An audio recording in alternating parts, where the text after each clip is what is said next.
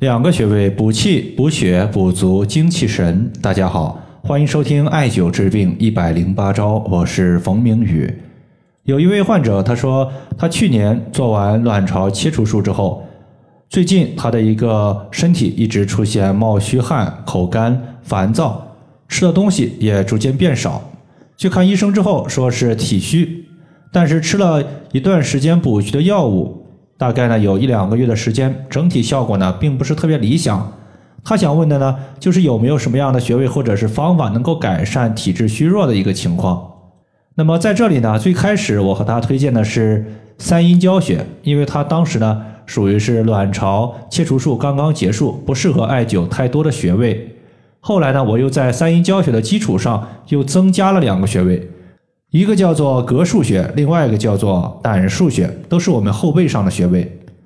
这位患者呢，艾灸这两个穴位，再加上之前的三阴交穴，现在呢，他的虚寒、口干、烦躁情况已经消失了。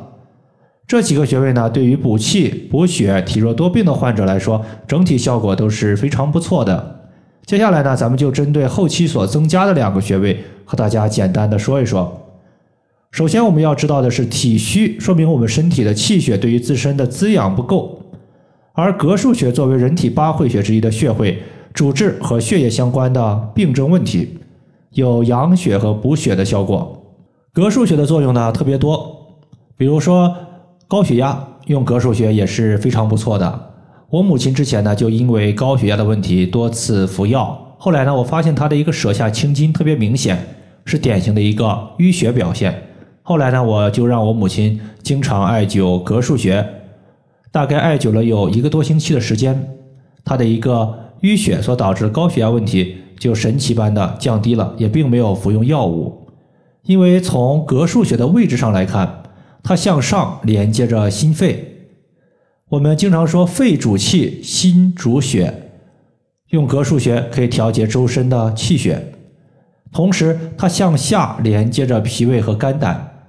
脾为气血生化之源，肝主藏血，是调节人体气血的重要场所。而高血压是我们人体的一个血管壁，它所受到的压力过高。正常人的气血运行顺畅，无需太高的血压来推动血液运行。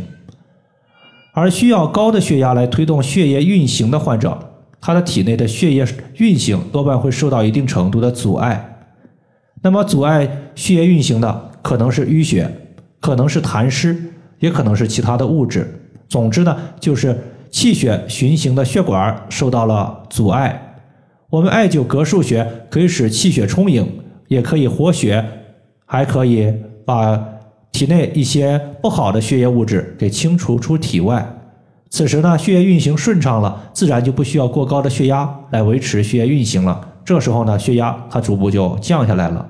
当然，我说的膈腧穴，它只适合那种就是舌下青筋特别明显的一个淤血患者。如果你不是此类的情况，那么膈腧穴对你来讲，它的效果就不是很好了。这个穴位在背部第七胸椎棘突下旁开一点五寸的位置。第二个穴位呢，叫做胆腧穴。我们经常说一个词语叫做肝胆相照，肝脏和胆属于是互补互助的关系。能够起到疏肝利胆、调节气郁的功效。因为膈腧穴主要是调节血液，而血液在身体之中有效的运行，它必须要有气的推动。气它的推动力取决于两个方面：第一，气是否充足；第二，气是否顺畅。气是否充足，一般的话，我们补气就可以了。有很多补气的食物都可以起到类似的效果，比如说我们经常用到的黄芪。但是很多朋友你会发现，我补足了很多的一个营养物质，但身体的气血还是不理想。这时候我们就要考虑，是不是我们的气出现了淤堵。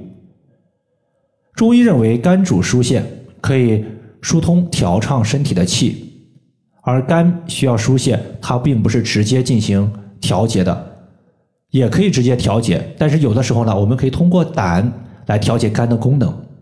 在中医上有这样一个说法，叫做“肝之传于气，泄于胆”，也就是通过调节胆经上的穴位，可以起到疏肝的效果。